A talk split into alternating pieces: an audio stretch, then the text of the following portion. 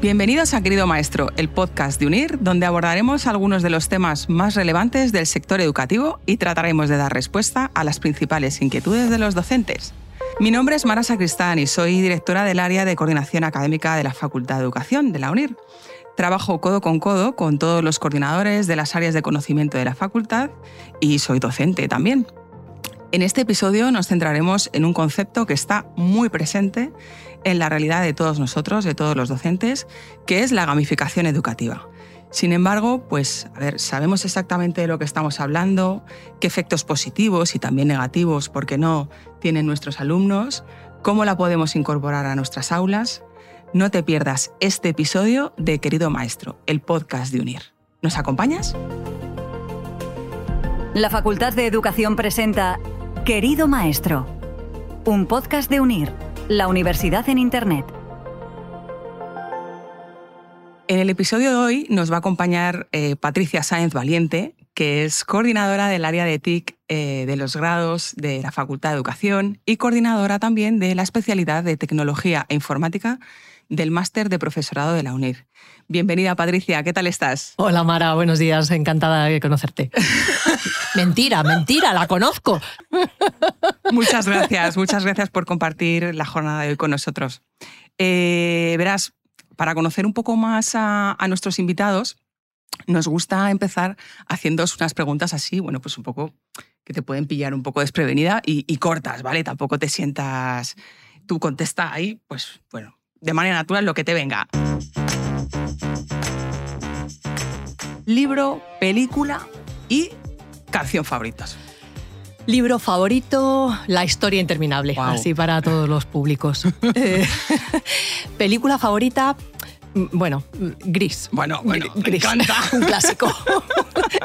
y mm, canción favorita, Step By Me. Preciosa, preciosa. Escucha, eh, ¿qué lección te ha llevado más tiempo a aprender en la vida? Pues sigo aprendiendo la lección de aprende a decir que no. Eh, aún estoy en ello, me sigo perdiendo esa clase. Muy importante. Eh, ¿Cuándo y cómo surgió tu vocación docente? ¿Por qué eres profesora? Pues creo que siempre he tenido vocación docente, siempre mm, me ha gustado, mm. siempre eh, desde pequeña hacía mis pinitos de, de, docencia. Y bueno, pues con el tiempo se fue se fue reforzando esa, esa vocación y aquí estoy. Aquí estás.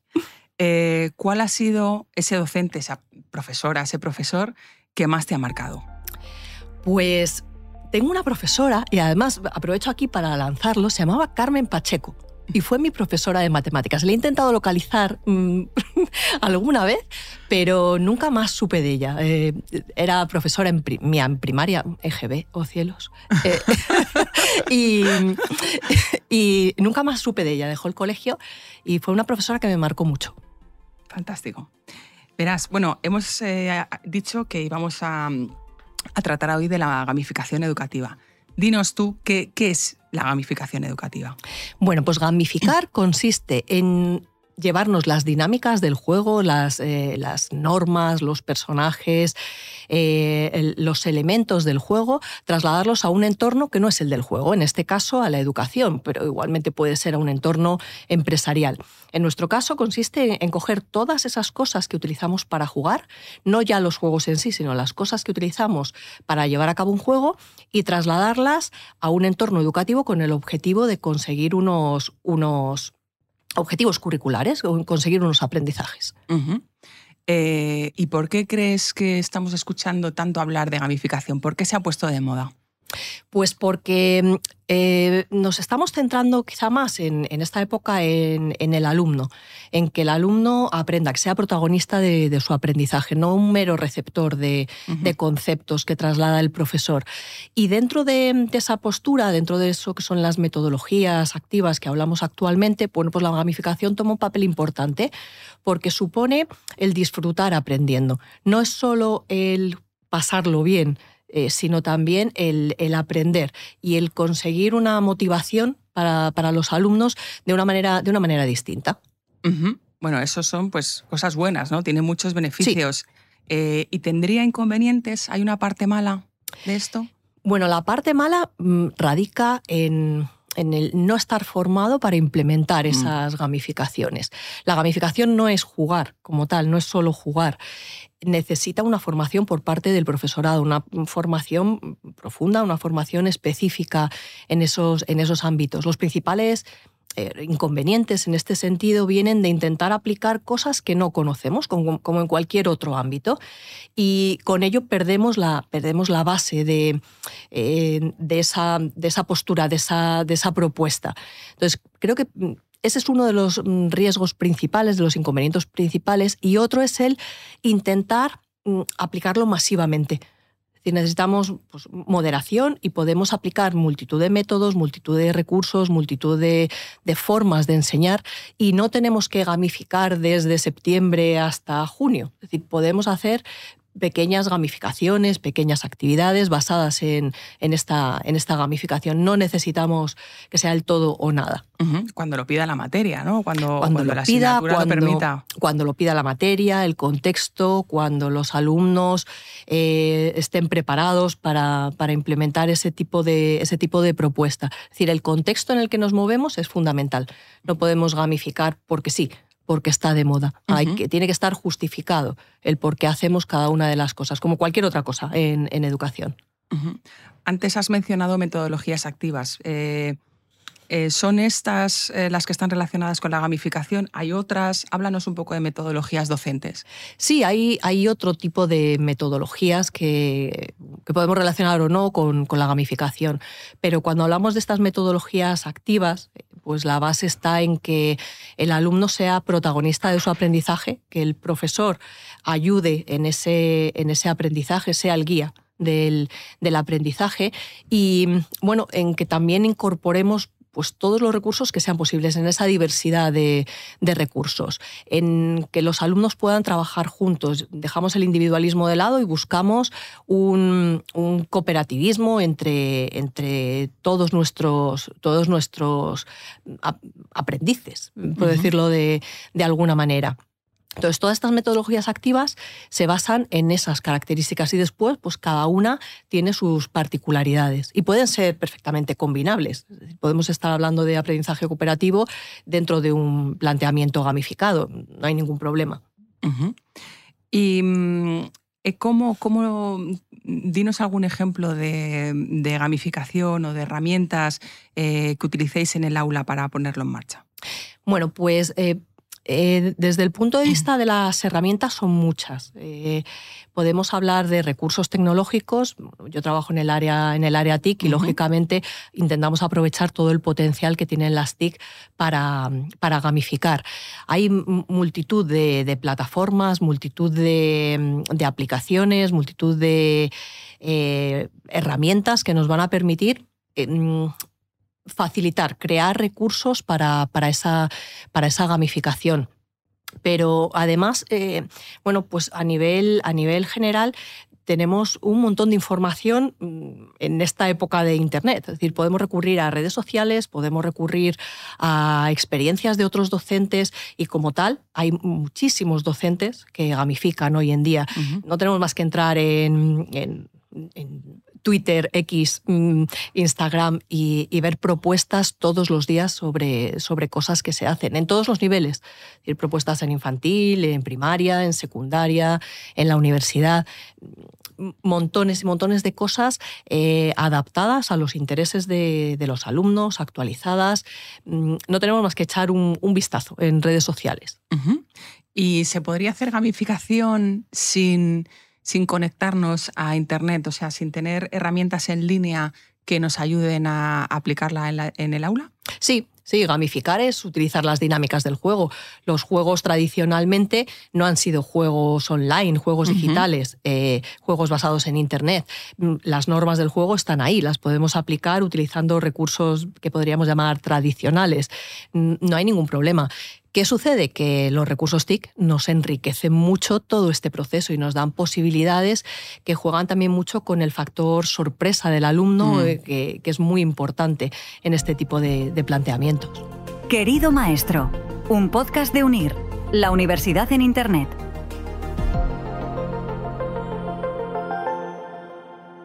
Háblanos de algunos ejemplos o menciónanos quizá algunas de las herramientas que más eh, podemos utilizar los docentes para gamificar nuestras aulas. Pues herramientas son múltiples. Encontramos aplicaciones, encontramos recursos en Internet, encontramos eh, plataformas como puede ser Geniali, que últimamente, eh, últimamente está muy en boca de todos y, que, utilizamos en todos, en todos los niveles. hay mucha, mucha cantidad. La clave aquí está en saber eh, seleccionar, en ver qué se puede hacer con cada una de las cosas y también en este mundo educativo en compartir, compartir lo que hacemos, porque nuestras experiencias pueden servir a otros y las de otros pueden servir, eh, pueden servirnos a nosotros. En este sentido, hay una corriente muy importante en, en cuanto a compartir lo que, lo que hacemos en redes sociales, por ejemplo, y, poder reutilizar esos, esos materiales, esas gamificaciones. Pues yo puedo encontrar una gamificación basada en Mario Bros mm, fantástica para trabajar las matemáticas en tercero de primaria y, bueno, pues quizá veo que a, mi clase le interesa más una temática Pikachu. Mm, entonces la puedo, la puedo adaptar. Es decir, herramientas como, como, como, te decía, como Geniali, nos permiten hacer ese tipo de adaptaciones, por ejemplo. Pero multitud. Es decir, no tenemos más que profundizar un poquito, seguir a, personas que trabajan con la, con la, gamificación, profesores de, profesores de la UNIR mm, en todos los, en todos los ámbitos eh, la utilizan pues no tenemos más que investigar un poquito y empezar a seguir a esas, a esas personas para ver qué cosas se pueden hacer. Pues ahora que nos hablas de Geniali, eh, bueno, tenemos aquí un invitado muy especial que es Country Manager de Geniali España. Bienvenido, que es Frank Quesada. Hola, muchas gracias. ¿Qué tal, Fran? Muy buenas, Mara. Pues me gustaría empezar dándole las gracias por invitarme a este podcast y daros también la enhorabuena por la iniciativa. Me, encanta, de hecho. Así que estoy encantadísimo de estar aquí este ratito con vosotras. Fran, eh, me gustaría que nos hablaras un poco sobre qué es Genially y cómo facilita la gamificación educativa a los docentes. Pues Marta, te diría que Genially es una herramienta todo en uno.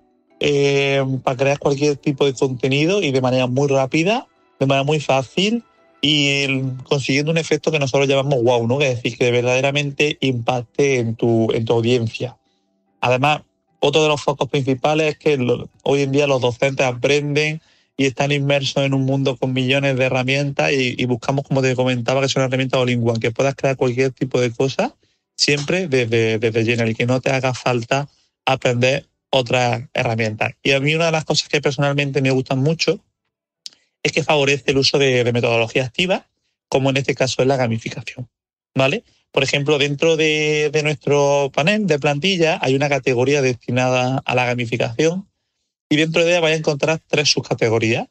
¿Vale? Están los quiz, que dentro de ellos eh, tienen preguntas interactivas para que la persona que ha creado el Genially pueda obtener datos de esa audiencia, cómo han participado en el Genially, eh, es decir, hacer un seguimiento, ¿no? Si has metido unas preguntas, pues saber cuáles son las correctas, las incorrectas, qué tiempo ha estado dentro, hasta qué página del Genial ha visto.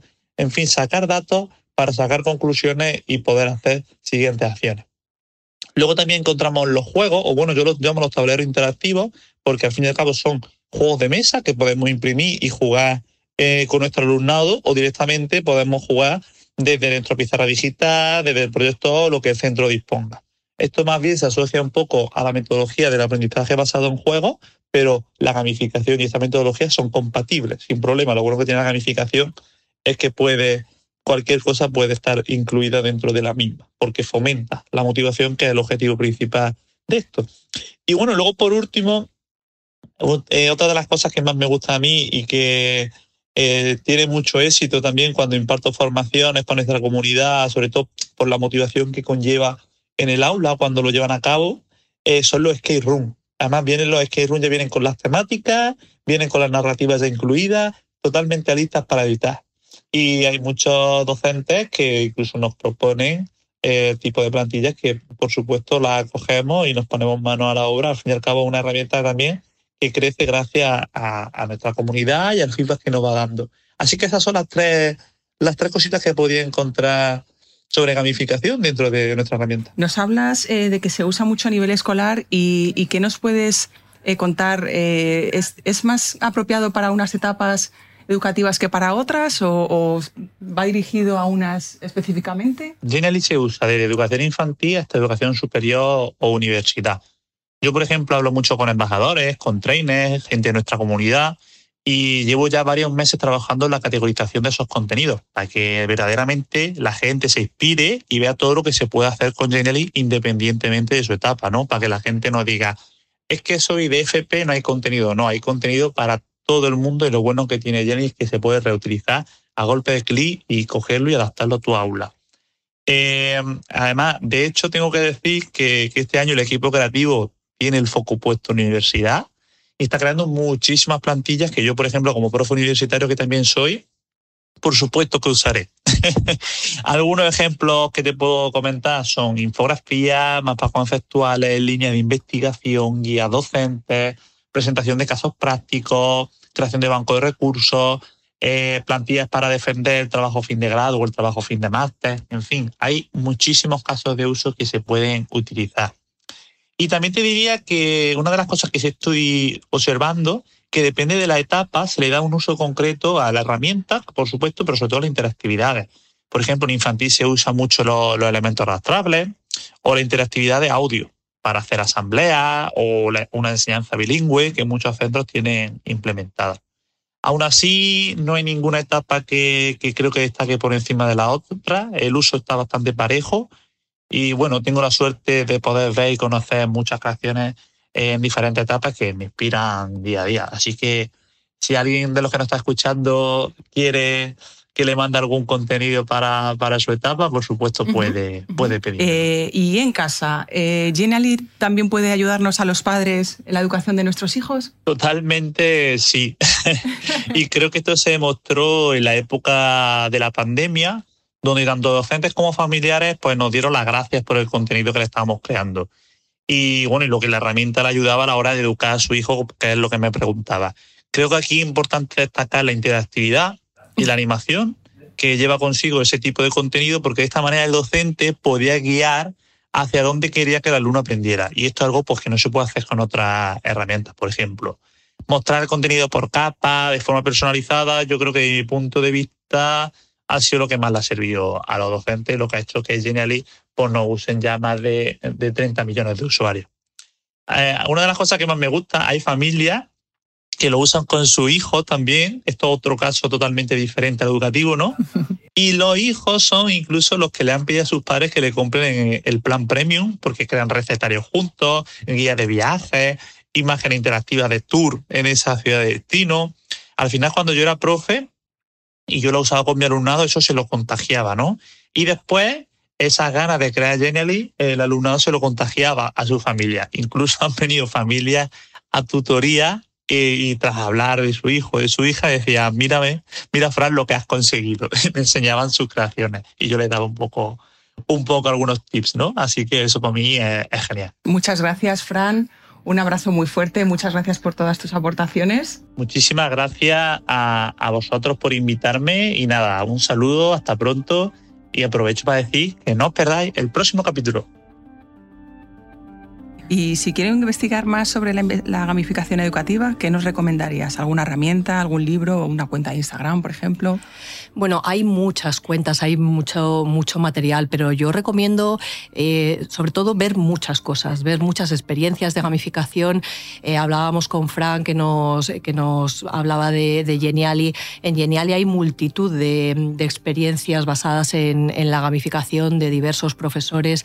Yo lo que recomiendo es moverse mucho, moverse mucho en, todos los aspectos, en redes sociales para seguir a, docentes, para seguir experiencias y estar muy actualizado en todo lo que puede ir surgiendo, para ser capaces de identificar lo que sí es gamificación, lo que no es gamificación, lo que nos puede aportar cada herramienta y, ver en qué etapas es mejor cada una de esas, de esas opciones. Bueno, pues gracias a todos por acompañarnos y bueno, pues eh, aquí cerramos un capítulo más. Recuerda que puedes mandarnos a nuestro correo temáticas sobre las que te gustaría que abordásemos en otros capítulos. Eh, adiós, Patricia, o hasta luego. muchas gracias, Mara. Muchas gracias. Fran. Un placer haber estado con vosotros. Por vuestro tiempo y por, y por acompañarnos.